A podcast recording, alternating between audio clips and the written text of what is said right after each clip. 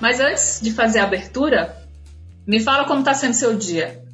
Ah, o dia tá tranquilo. Tá um dia tranquilo, assim. Eu venho de uma velocidade, assim, de coisas que estão acontecendo, né? Eu acho que a pandemia trouxe muito isso, né? Eu acho que quando aconteceu a pandemia, a gente ficou meio perdido sem entender essa coisa do home office, né? Da, da mudança de rotina. E aí depois gente, que eu estruturei a minha rotina, eu comecei a perceber que eu estava perdendo a mão também, trabalhando demais, sem saber o limite, né? O home office trouxe isso. Eu acho que agora, no final do ano, eu tô conseguindo respirar, entender, eu tô numa fase de fazer planejamento para 2021. Então, assim, o dia tá mais tranquilo nesse sentido. Cheio de coisas para fazer, mas eu já tô colocando para dentro, assim, essa coisa de calma, vamos desacelerar no, no que a gente pode para ter um 2021 mais tranquilo. Aí eu tô colocando isso para dentro, sabe? Então hoje tá um dia dessa forma. Você sabe, Pedro, que agora pela manhã eu estava exatamente conversando com um amigo sobre isso, né?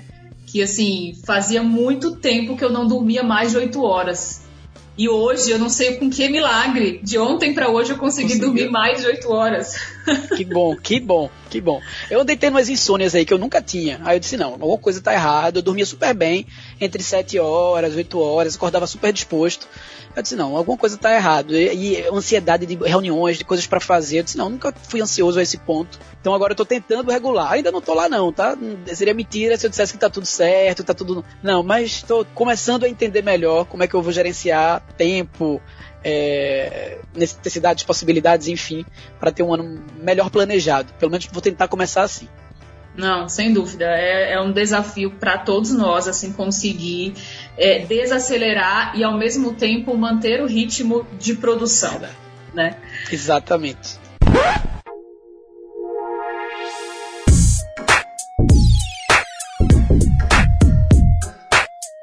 Oi, gente! Estamos começando o episódio 16 do podcast Papo de Mídias. Depois de uma leve pausa aí de algumas semaninhas, alguns perrengues, algumas vitórias também, a nossa segunda temporada segue neste 2020. Antes de tudo, quero aqui agradecer imensamente você, nosso ouvinte, que sempre está aqui com a gente, vibrando e participando dessa iniciativa da Papo, que faz parte da nossa área de conteúdos digitais. Para você que está chegando agora aqui, nós somos uma plataforma de conteúdos digitais, encontros, cursos e mentorias de comunicação social que há quatro anos realiza ações aqui no Rio Grande do Norte. Eu sou Erika Azusa, jornalista, professora, fundadora da Papo de Mídias e host deste podcast feito de forma colaborativa com a nossa comunidade do Instagram. Há quase um ano, recebemos aqui profissionais de várias áreas do conhecimento para um papo especial que envolve o papel das mídias nos mais variados segmentos do mercado. Desta vez o nosso papo será de impacto. Papo de impacto. Não entendeu nada? Fica aqui com a gente. Ainda em tempos de pandemia e com todos os cuidados, a gente recebe aqui, virtualmente, direto de Recife, o empresário Pedro Verda, que vai conversar com a gente sobre impacto social e ambiental. Negócios neste segmento. Seja bem-vindo, Pedro. Oi, Erika, muito obrigado, viu? Feliz demais em fazer essa conexão Recife-Natal. É, espero que a gente tenha não só esse papo, mas tantos outros à frente. Muito feliz. Obrigado pelo convite. Ah, nossa, eu fico muito feliz também de estar te recebendo aqui, Pedro. Gente, eu conheci o Pedro no evento, né, no curso que eu participei com ele. Ele ministrou junto com o Sebrae RN e a sua empresa, né, a Verda Impacto Positivo. É, o curso se chamava Desenhando Negócios de Impacto Social. Eu fiquei ah. bastante curiosa e aí participei. Foi uma semana intensa, nossa, assim, arrancando os cabelos, assim, não tinha a noção da quantidade de informações que são necessárias e de pesquisa mesmo, né, que são necessárias para a gente poder adequar a empresa a esse contexto do impacto social e ambiental.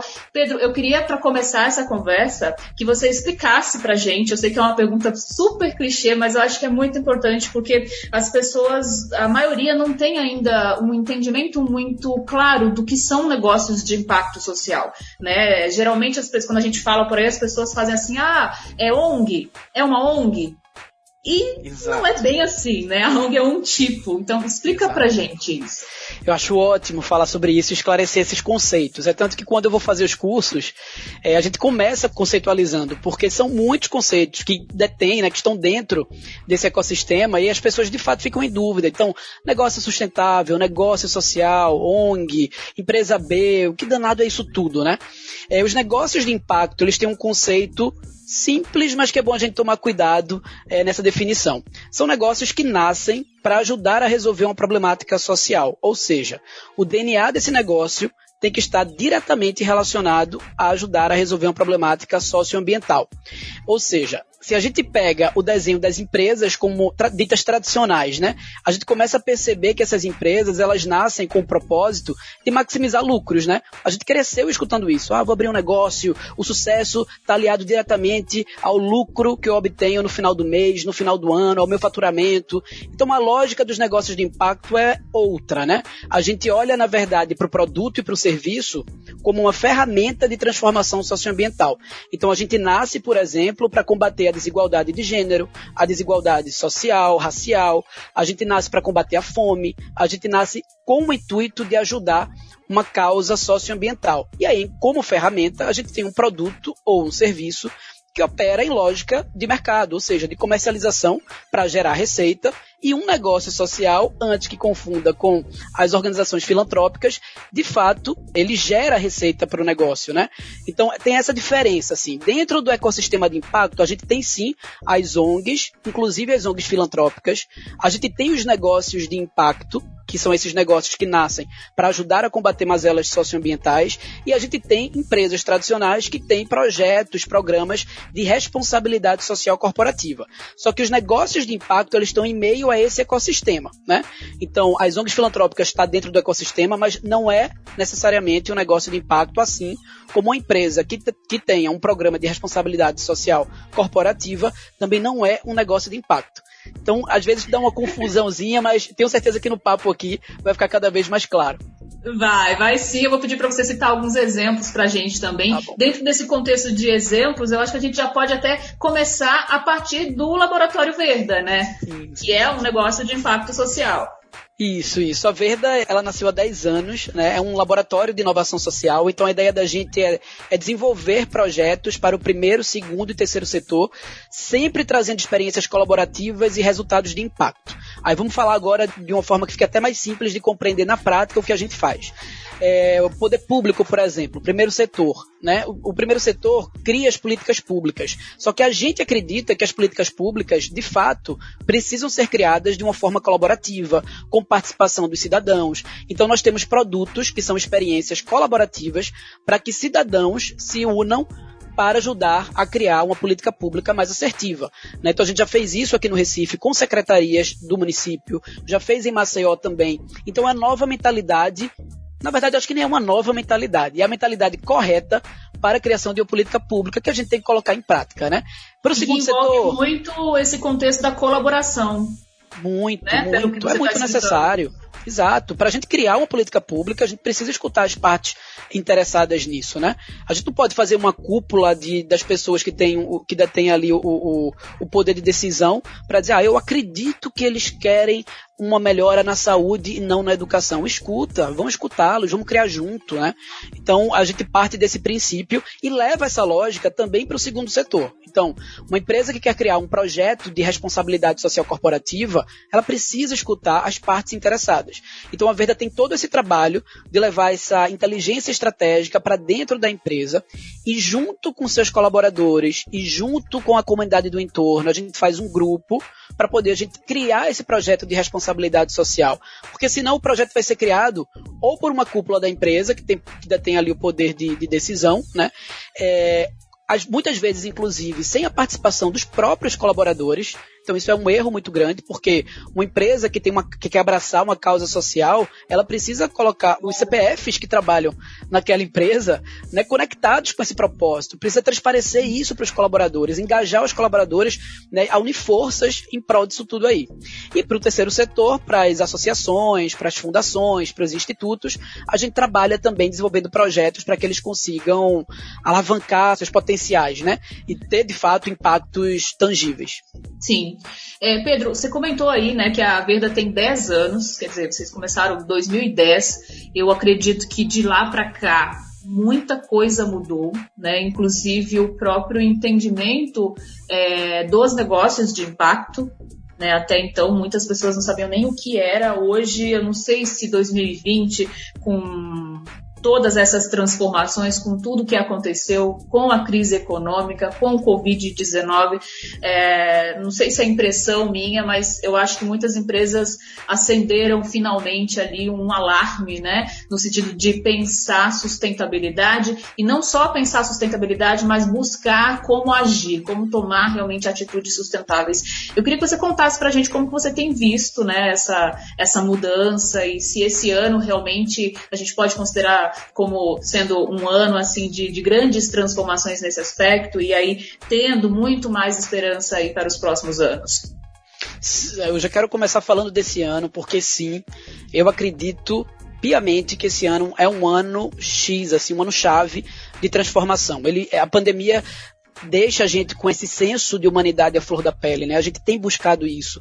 A gente está mais inquieto, a gente está mais impaciente com muitas questões, né, que batem forte assim na gente enquanto cidadão. Então, assim, a transformação ela vinha acontecendo, obviamente, que ela não chega agora na pandemia.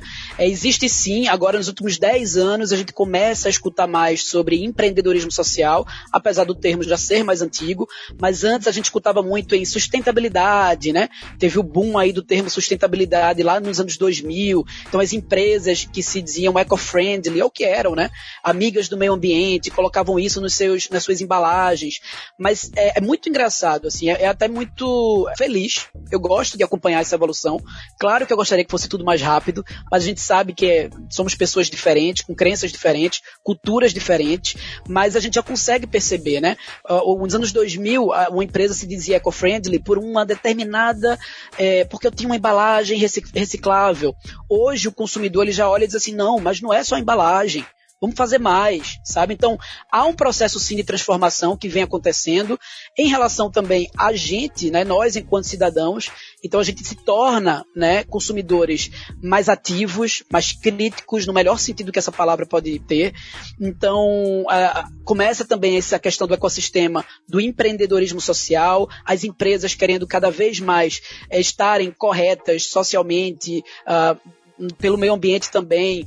É, e aí cai também aquela questão superficial de dizer, não, minha empresa abraça o social porque nós fazemos uma ação no Natal, no final do ano. Não, a gente quer mais. É muito bacana fazer a ação pontual, mas a ação pontual não vai sustentar que você seja de fato uma empresa responsável, uma empresa consciente. Então a gente quer mais, né? Então a, a, o, o, cliente quer entender que produto ele está consumindo, que roupa é essa que eu visto, o que é que eu estou comendo, né? Ele olha para a embalagem, vê se a certificação que aquela empresa diz ter, se é real. Então aquela coisa do greenwashing, aquela coisa da maquiagem verde, aquilo cai por terra, né? A gente agora tem as redes sociais, tem as mídias, né? A gente se apropria facilmente de um, né, de um discurso, a gente confere se o discurso está correto ou não. Então, sem sombra de dúvidas, isso vinha acontecendo, mas agora na pandemia é um momento de transformação muito, muito forte. E para finalizar essa resposta, eu ainda quero adicionar que muitas pessoas ainda escutam discursos do bem, discursos de impacto de forma muito romântica. E às vezes olham para a gente que trabalha com isso como se nós fôssemos românticos. Ele é um idealista, mas que de repente isso na prática não acontece da mesma forma, é utopia. Ou então, ou então diz assim: ah, essa daí já tem dinheiro, né? É apenas um hobby, né? Infelizmente Exato. já escutei isso aqui por aqui. Exato. E aí vem todo uma, uma agora um movimento para dizer assim: não, isso não é romantismo, não. Inclusive, isso é economia Então você vai perceber que as empresas que abraçam causas sociais, elas têm aumento na bolsa de valores, na valorização em bolsa de valores. Então a gente está falando de verba, de capital também, sabe? Então a gente está falando de sistema econômico, socioeconômico. Então acho que a gente precisa também começar a perceber isso e dizer, não, isso não é romantismo, não. Naquele cara, o bicho grilo lá falando das árvores, abraçando árvores, não. Isso é real. A gente está vivendo, isso é a nossa realidade. Então a gente sim, eu não gosto de rotular é, com os termos que foram criados na pandemia, do novo normal, enfim, mas eu acredito sim numa revolução humana, social, ambiental. Eu acho que a revolução tecnológica, ela já aconteceu. As pessoas continuam falando de tecnologia como se fosse ainda uma revolução para acontecer, né? Eu acho que já aconteceu. Agora o que está o que tá vindo é porque de fato a tecnologia digital não vai nos deixar mais nunca. Só que eu acho que a próxima revolução, a revolução atual que a gente vive, é uma revolução humana, é uma revolução social com certeza. Não, e fora que, assim, você falou aí da questão da, da comunicação, né, da internet, eu fico muito pensando assim, poxa, as pessoas, elas estão se comunicando como nunca, né, assim, apesar do distanciamento, apesar de tudo, mas eu acho que a pandemia, ela gerou uma aproximação pelas telas, e as pessoas, ao mesmo tempo em que elas vão elogiar boas ações, ações feitas de forma genuína, que estão na base, né, que pode ser um dos valores para a empresa, e isso precisa ser apresentado através de uma comunicação 360, né? E por outro lado, a empresa que não encara essa necessidade de inovação é, social é, de maneira eficaz, ela também pode ser criticada e essa crítica vai cair na memória digital, não é verdade? Com certeza, assim, eu acho que comunicação é peça fundamental, e não é porque eu também venho da comunicação, é porque é real, pensa comigo, né? Relacionamento para mim é o maior ativo que um negócio pode ter. E relacionamento é comunicação. Você tem um bom relacionamento parte, né, de uma boa comunicação. Eu penso muito isso sobre a Verde, assim. Às vezes eu converso com minha sócia, com Lud, e eu faço, Lud, é impressionante. A impressão que dá é que a gente passou um tempo é, fazendo relacionamentos. Parece que é, é. Obviamente que a gente já estava entregando, já tinha negócios realizados, mas é muito engraçado isso. É até prazeroso de, de olhar para trás e perceber isso. A gente passou um anos se conectando, e parece que agora a gente está entendendo, não só a gente, mas toda essa rede conectada está entendendo a força que isso tem. E parece que agora as coisas começam a acontecer de forma muito muito mais fácil, né?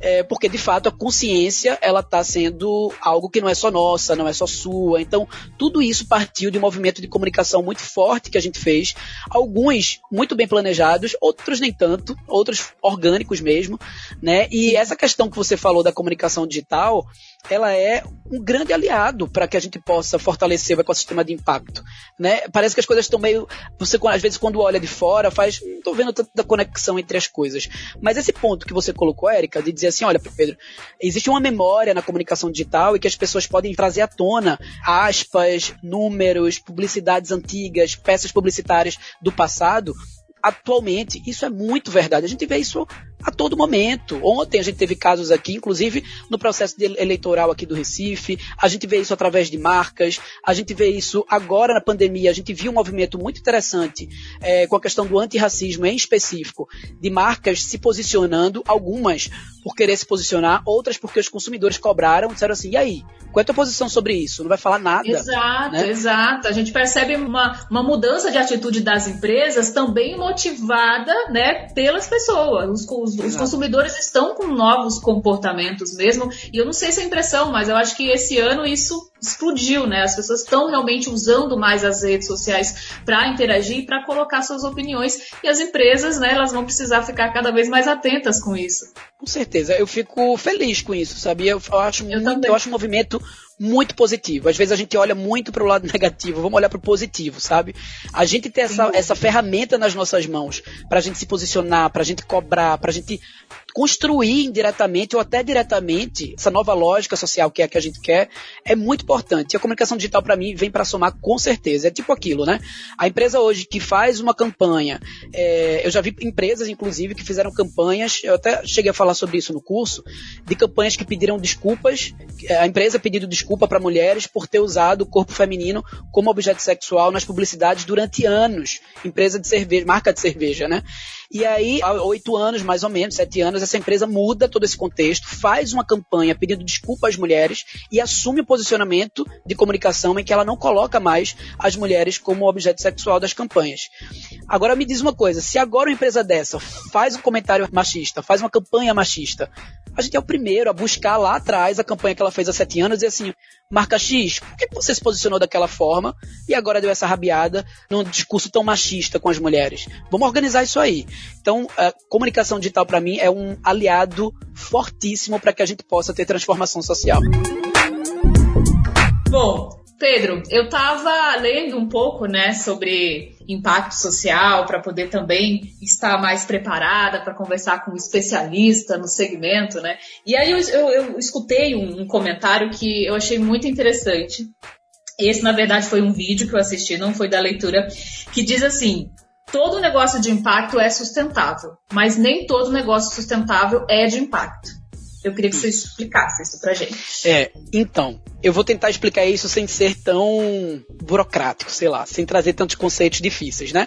Mas como eu falei é, anteriormente, o negócio de impacto ele tem algumas características, né? É, e se você for estudar mais a fundo, você vai perceber que tem algumas características, inclusive dentro de uma carta de princípios elaborada por várias mãos de empreendedores sociais, incubadoras de negócios de impacto, para que a gente tenha um conceito mais bem definido. Porque como é algo novo, então está tá naquela fase, né, de, de surgir, do surgimento de bibliografias, de conceitos novos a todo tempo. Então, a ideia é como é que a gente pode entender de fato se o negócio é de impacto ou não. E aí, dentre as características, tem, obviamente, a principal, que é nascer para ajudar uma causa social e ambiental e não para maximizar lucros, mas tem algumas outras características, como, por exemplo, você avaliar o impacto que você causa. Né? Então, é, ter números, buscar acompanhar, saber de fato se você impacta. Né? Não adianta a Verda chegar aqui e dizer eu sou um negócio de impacto. Eu estou criando uma geração de inovadores sociais. Como? Quantas pessoas? Como é que essas pessoas colocam em prática os ensinamentos de vocês? É, quantas pessoas já fizeram o curso? Quantas empresas já desenvolveram projetos junto à Verda? Então você medir o impacto que você causa e saber o alcance que isso tem é um dos pré-requisitos para se transformar, para se considerar um negócio de impacto. Né? É, um negócio sustentável, ele passa pelo conceito de sustentabilidade, né? E, inclusive, o conceito de sustentabilidade, é, acho que merece até um parêntese, assim, porque o conceito de sustentabilidade tem quem o tenha muito como sinônimo da questão ambiental, né? Então, isso é uma questão que lá atrás, quando o termo sustentabilidade se ampliou, muitas pessoas venderam o termo como um termo de sustentabilidade ambiental, então uma empresa sustentável é a que cuida do meio ambiente. Mas sustentabilidade, obviamente, fala de meio ambiente, mas também fala de social e de economia. Então, sustentabilidade tem esse tripé aí, tem esses três atores, digamos assim, para existir. Aí, fechando esse parêntese, uma empresa sustentável, ela tem preocupação social, ambiental e econômica. E ainda tem a questão das pessoas receberem o termo sustentabilidade como dizer assim, se minha empresa é sustentável, muitos também pensam que ela é economicamente sustentável e ponto. Tipo, eu me mantenho, tá tudo certo. Então, assim, eu acho que na verdade essa, essas aspas que tu traz pra gente aqui hoje, ela precisa ser analisada com muita calma em relação ao termo sustentabilidade e aí depois a gente vem para as aspas, tá?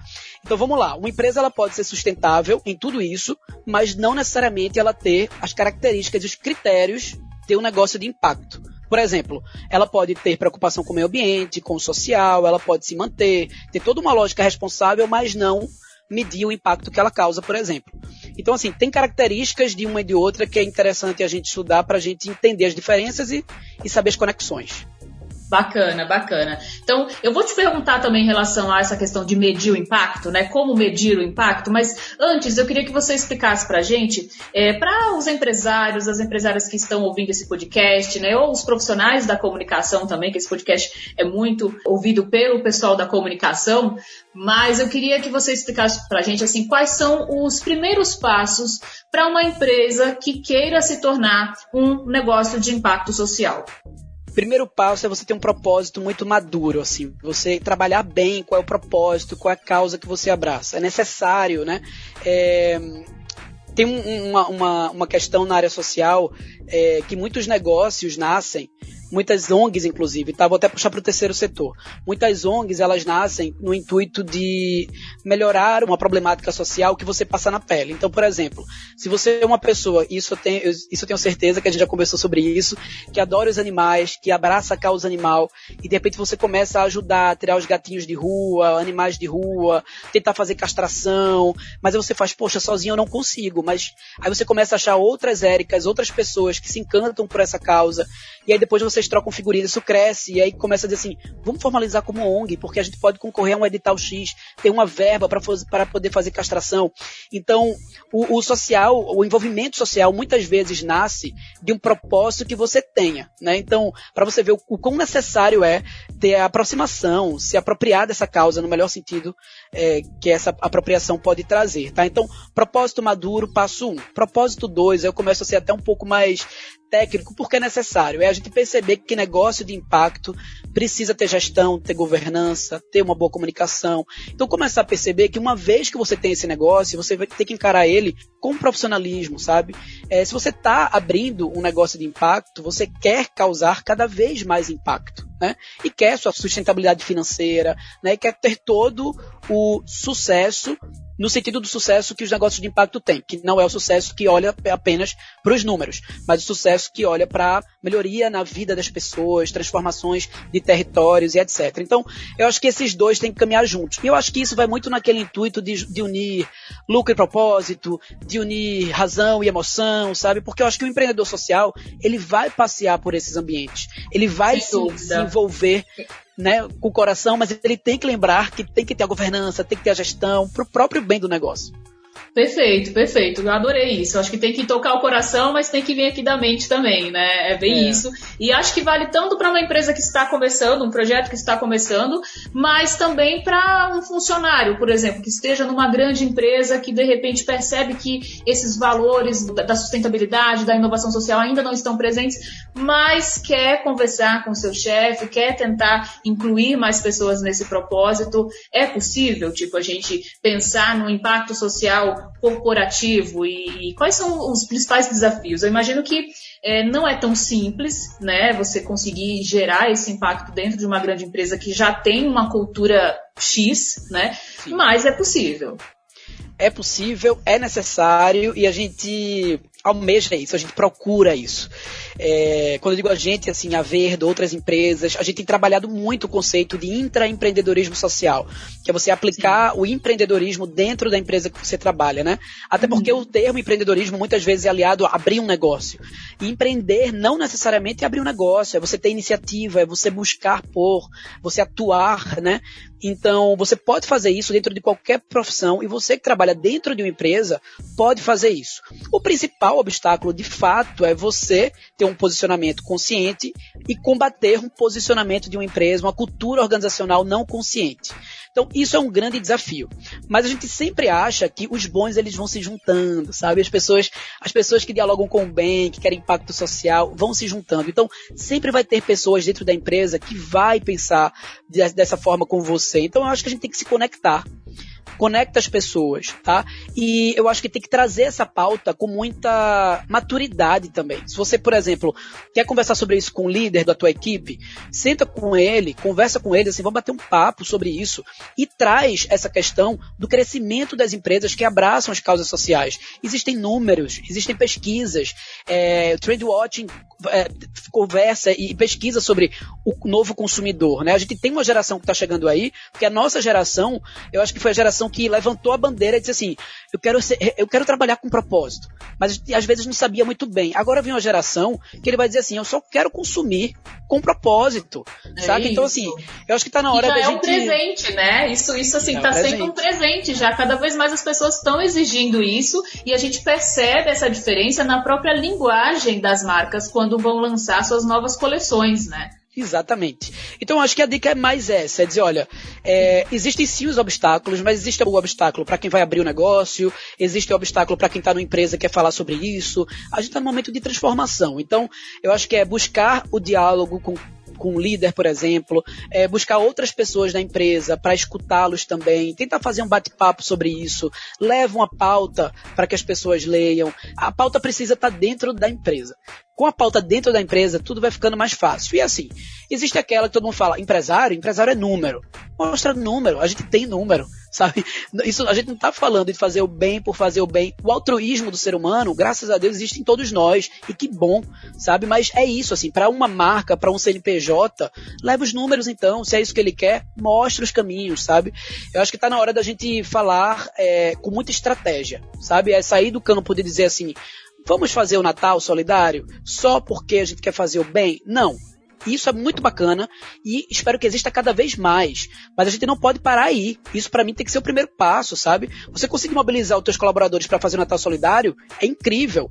Né? Mas você precisa fazer o que o Natal solidário seja o ano todo, seja o Carnaval solidário, seja o São, o São João solidário. Então, leva a pauta para dentro, faz com que isso não seja pontual, faz uma coisa recorrente, e aí aos poucos a gente vai transformando a cultura organizacional, que aí sim, com a cultura organizacional consciente, transformada, a gente consegue abraçar uma causa de forma mais madura e a longo prazo.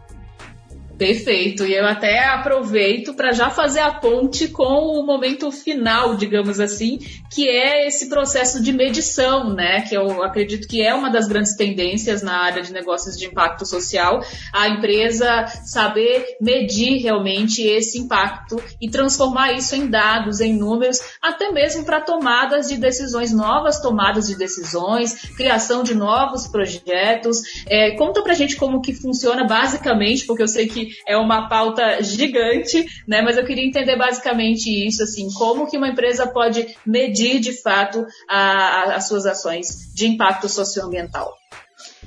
Olha, é, todo mundo tem que medir, e eu, eu digo assim, porque às vezes quando está falando principalmente com ONGs, que aí diz assim, eu não tenho estrutura direito, eu não sei como quantificar, eu digo, olha, começa pelo, pelo pequenininho mesmo. Por exemplo, quantas pessoas você atendeu naquele mês? Se você faz um mutirão de saúde. Quantos animais foram castrados em seis meses? Começa pelo básico, pelo quantitativo. Contabiliza quantas pessoas você consegue impactar, quantas famílias, né? Entende que uma família brasileira tem média quatro, cinco pessoas. Tenta multiplicar essa média, né? É, lê pesquisas, traz números. Então, eu acho que, que é uma procura, de um lado, né?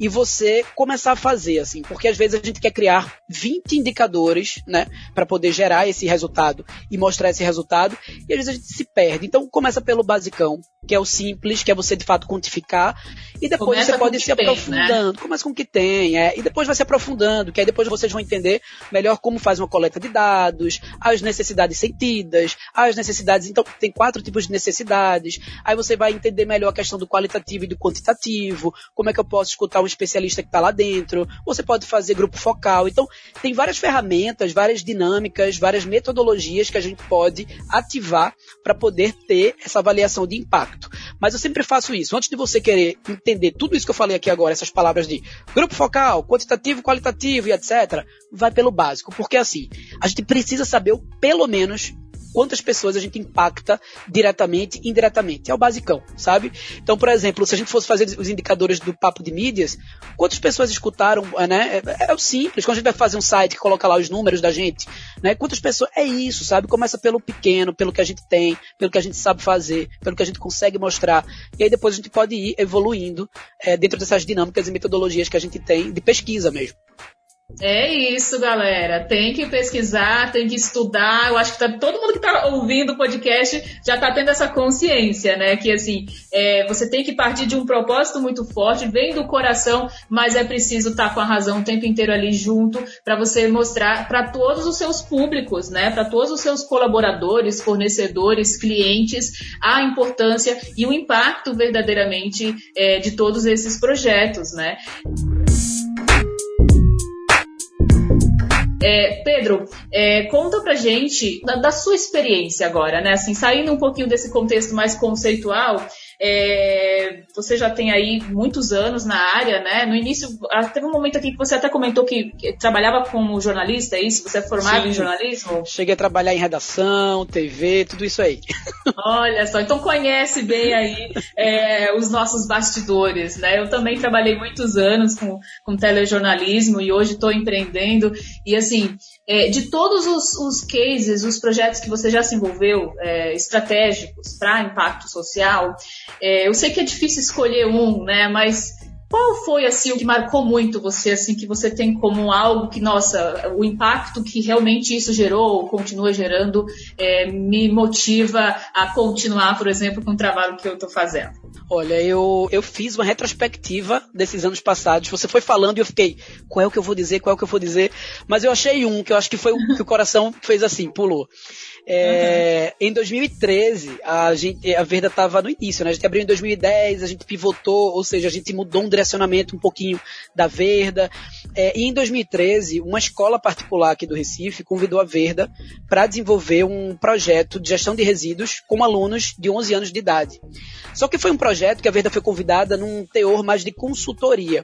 Só que a gente sempre teve essa coisa de se envolver com todo mundo, é muito da essência da Verda. E aí a gente criou um projeto que tinha um apelo mercadológico, porque a escola também queria ser vista como uma escola que cuida do bairro e etc, mas também tinha um teor muito forte pedagógico.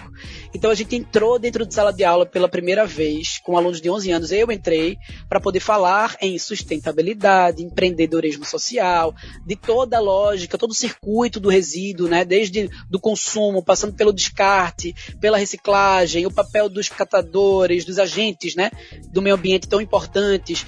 E eu lembro muito, é uma pena, todo, quando eu falo sobre isso, eu fico muito triste de não lembrar o nome do aluno que estava na frente, assim, mas eu lembro que eu estava falando com o aluno e os olhos dele estavam assim, encantado. Tudo que eu falava, eu acho que esse, esse cara, esse, isso 2013 para cá, ele já deve ter 18 anos, 20 anos, sei lá. Eu acho que é, esse cara, ele deve estar tá trabalhando com isso. Não é possível. Se ele está trabalhando com isso, ele é um consumidor com certeza consciente, é um tá cara. Escutando, vai que ele escute é, esse vai podcast, que ele escuta, né? É. Se você está escutando Verdade. esse podcast, entre em contato com a gente pra gente promover Por favor. pois é. E aí eu lembro muito, e eu lembro que eu pensei, é muito verdade isso. Eu lembro que na hora eu pensei, eu não podia falar porque eu estava falando com eles, mas viu na minha cabeça e fiz, é esse olhar que eu quero ver daqui para frente, não é o olhar do diretor da empresa que só pensa nos números financeiros, sabe? Então eu preciso trabalhar para ajudar a construir uma geração com este olhar. E eu acho que foi justamente quando a Verda deu esse clique de perceber que a gente não era uma consultoria tradicional. A gente uhum. não era necessariamente uma escola de cursos. Então foi quando a gente fez o que é que a gente é. E veio essa denominação do Laboratório de Inovação Social, porque a gente acredita em experiências transformadoras. E até hoje a Verda tem uma veia muito forte de educação. Você sabe que você participou dos cursos da Verda é, e também de educação básica. Né? A gente trabalhou em educação básica até este ano, inclusive, antes da pandemia, desde, desde 2013, desde esse olhar dessa criança até, até este ano. A gente não largou a educação básica, sempre trabalhando com escolas, fazendo fazendo com que o empreendedorismo social chegasse dentro da escola, porque é uma das bandeiras que a gente levanta sem medo, que a partir do momento que a gente tiver empreendedorismo social, inovação social dentro da escola, isso é muito forte. A gente vai ter transformação sistêmica. Né? Então, é, até hoje tem. É um, é um pouco, viu, Pedro? Só, só fazendo um parênteses aqui, é um pouco do que eu defendo no contexto da informação. Né? A Papo de Mídias ela também nasceu com esse, com esse intuito de é, incentivar as pessoas a terem um, um consumo mais consciente das mídias é, e levar, né, dar visibilidade para discussões que muitas vezes você não vê num curso de comunicação comum ou numa faculdade de graduação, sabe? Então, Sim, os encontros, eles aconteceram exatamente a partir disso, assim, com temas muito contemporâneos e quando você fala aí da questão de você ver o olhar da pessoa curiosa e querendo entender aquilo ali, é um pouco também do que eu senti nos primeiros encontros da Papo de Mídias, assim, no auditório pequenininho, sabe, com poucas pessoas ainda lá em 2016 e assim, as pessoas viram vidradas e a gente discutindo assuntos que na época quase ninguém discutia, sabe? Você pensar jornalismo e redes sociais, você pensar a notícia nas redes sociais, nas mídias sociais, você pensar podcast, sabe? A gente fez um encontro sobre podcasts brasileiros num ano em que, assim, quase não se falava de podcast. Né? Então é, eu, eu me conecto muito com essa sua experiência dentro desse contexto. Pois é, e aí eu acho que é isso, sabe, Érica? Você falou, eu acho que esse, eu, lembrei do olhar dele. E ó, já para entender também, você falou qual foi o impacto que esse projeto trouxe. Esse projeto foi um, um projeto que mobilizou um, um, bairro, assim, um recorte de um bairro, né, aqui no Recife, um bairro, bairro chamado Bairro de Boa Viagem. Uh, foram 40 prédios envolvidos, porque eles, eles mapearam os prédios do entorno e eles inseriram coleta seletiva, fizeram um trabalho de marcar reuniões de condomínio e passar, passar de porta em porta. Então, teve um impacto muito legal. Que ano passado, eu, uma mãe estava assistindo uma palestra minha e ela ficou até o final e disse assim: Você sabia que no meu prédio tem coleta seletiva até hoje por conta do, do projeto que os meninos fizeram em 2013? Então, assim, foram Incrível. 165 famílias, né? alcançadas aí com esse, com esse projeto. É muito, muito bacana quando a gente muito legal, isso, muito legal. Isso. E com certeza todas essas crianças, você falou, né, de 10 a 11 anos de idade, quer dizer, todas elas eh, cresceram com um pensamento muito diferente e estão já impactando outras pessoas, sem dúvida alguma. Parabéns. Com certeza, com certeza. E fica uma, uma dica, tá? Você que se interessa por educação básica, já que eu falei sobre isso, o site Porvir, que é um portal de inovação na educação, que é muito bacana, eles disponibilizaram agora o primeiro guia sobre empreendedorismo social nas escolas. A, gente, a Verda faz parte aí das empresas pesquisadas e a gente fica super feliz, porque não existia material sobre isso. E eu acho que agora o caldo está engrossando, acho que agora vai, daqui a pouquinho tá toda a escola adotando isso, levando inovação social para dentro. Olha aí, já fica uma dica, já quero conhecer já esse, esse manual, esse material. Muito legal. Muito legal.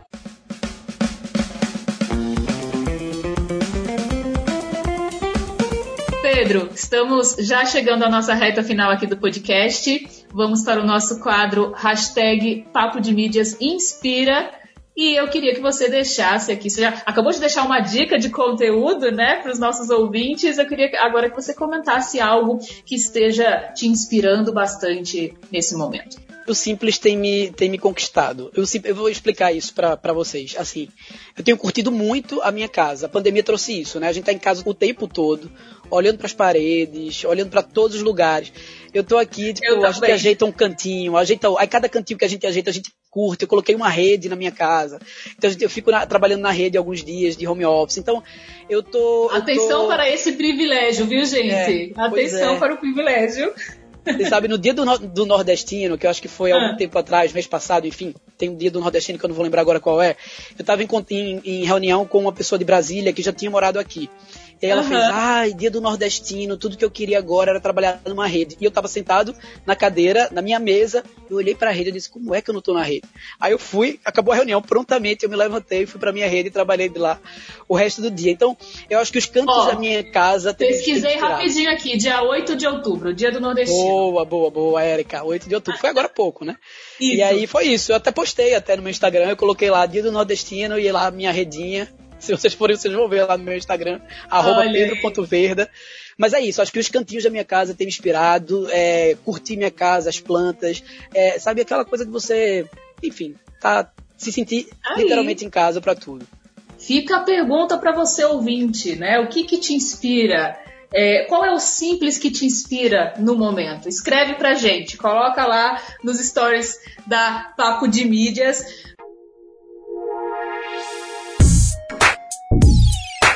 Pedro, quero muito agradecer a sua presença aqui hoje conosco. Agora é a hora do encerramento. Pode fazer aí o seu marketing, fala os arrobas todos para todo mundo conhecer. E muito obrigada, parabéns pelo seu trabalho. Ô, Érica, obrigado, viu? Vou deixar assim, primeiro da Verda, o arroba Verda Impacto Positivo. Segue lá, tem muito curso bacana ainda para acontecer agora, esse ano.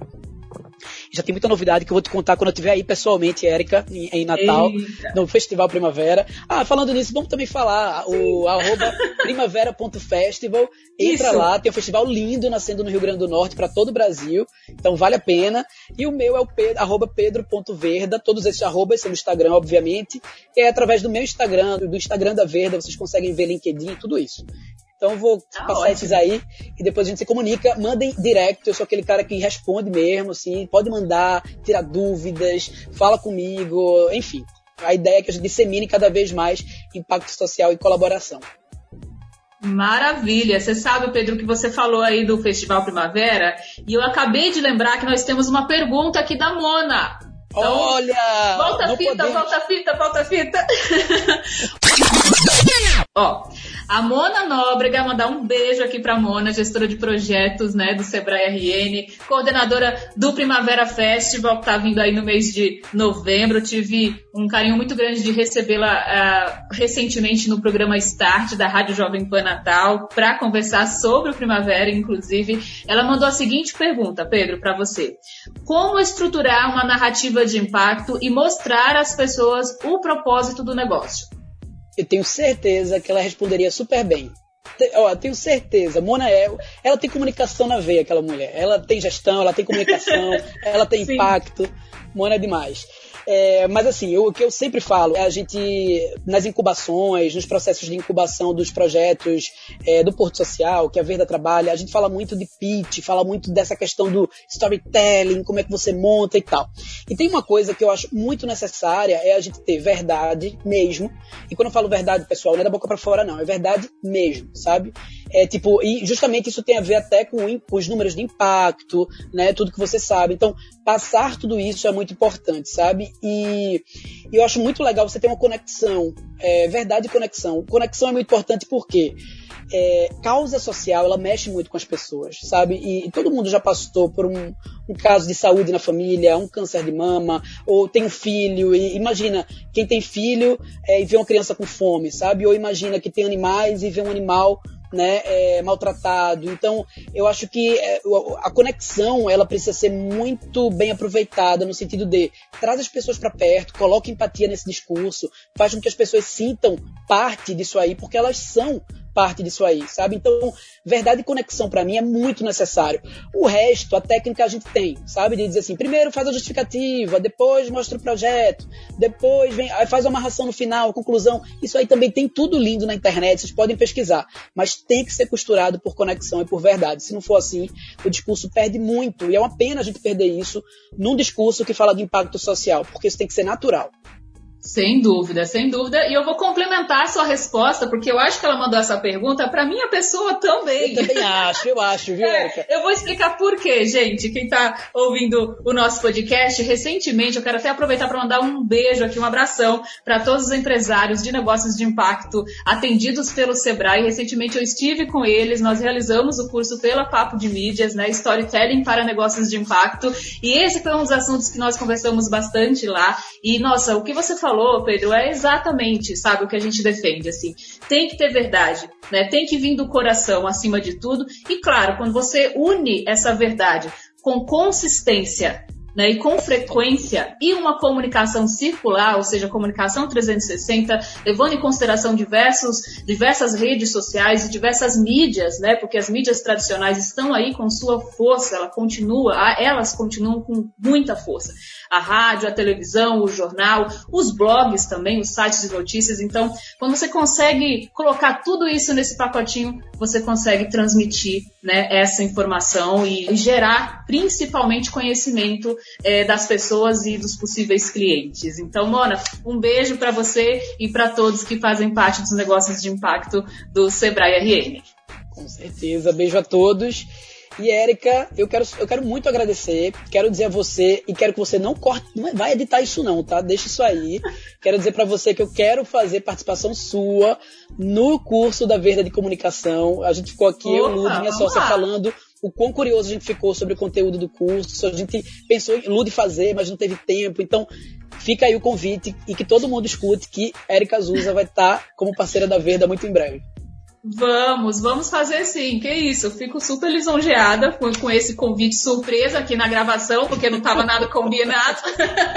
fico lisonjeada. Vamos pensar assim nessa, nessa parceria, né? Papo de Mídias Verde, eu acho que tem tudo a ver. A gente pode com certeza aí fazer é, projetos muito interessantes. Pedro, muito obrigada mais uma vez. Mandar um abração aqui para a Ludmilla também, assisti as aulas com ela durante o curso e para toda a, a sua equipe aí de Recife. Eu agradeço também, um abraço para Emanuel, para você, para os gatinhos e vamos falar em breve. tá ótimo, Pedro. Obrigadão. Bom, o podcast da Papo de Mídias fica por aqui. Se você curtiu esse papo de impacto, manda mensagem pra gente pelo Instagram, arroba Papo de Mídias, ou escreve por e-mail, papodemídias.gmail.com. A edição é do Emanuel Santos, da Play Áudio. E para concluir esse episódio, quero aqui mandar um beijo um abraço para Nayara Azevedo, ela que é consultora de sustentabilidade. Conheci ela há poucos dias, ela é do Instituto Cidade Limpa, faz um trabalho fantástico. Vai estar, inclusive, participando do Primavera Festival. E mandar um abração para a equipe do arroba Siga Bibag. O arroba Siga Bibag, eu recebi um press kit uh, da, do Primavera Festival, que é um pano de cera, gente. Vou, como a gente está gravando o vídeo hoje também, eu vou mostrar aqui, ó. é muito interessante. É um paninho feito com cera de abelha, algodão, breu e óleo de coco. Você pode usar para é, colocar aí nos alimentos, enfim, dá para usar para várias coisas. Tem cheirinho de mel, então eu quero mandar um abração pro pessoal do Siga Bibag e por fim também não posso deixar de falar aqui, vou falar mais nas próximas edições do projeto Papo de Economia Criativa. Gente, esse projeto está tá vindo com tudo. É o projeto da Papo de Mídias aprovado pelo edital do Sebrae de Economia Criativa em 2020. Nós estamos fazendo uma série com quatro mini documentários é, mostrando exemplos de empresas, empresas que são também de impacto socioambiental aqui do Rio Grande do Norte e vamos fazer esse lançamento no mês de novembro. Mandar um beijo para minha equipe, Cíntia, Chara, Marconi, Ana Flávia, Henrique, Luciana e Querusca. E é isso, gente. Eu já estou aqui deixando vocês super curiosos, porque na próxima edição eu vou falar mais sobre o projeto. O episódio 16 fica por aqui e até a próxima edição.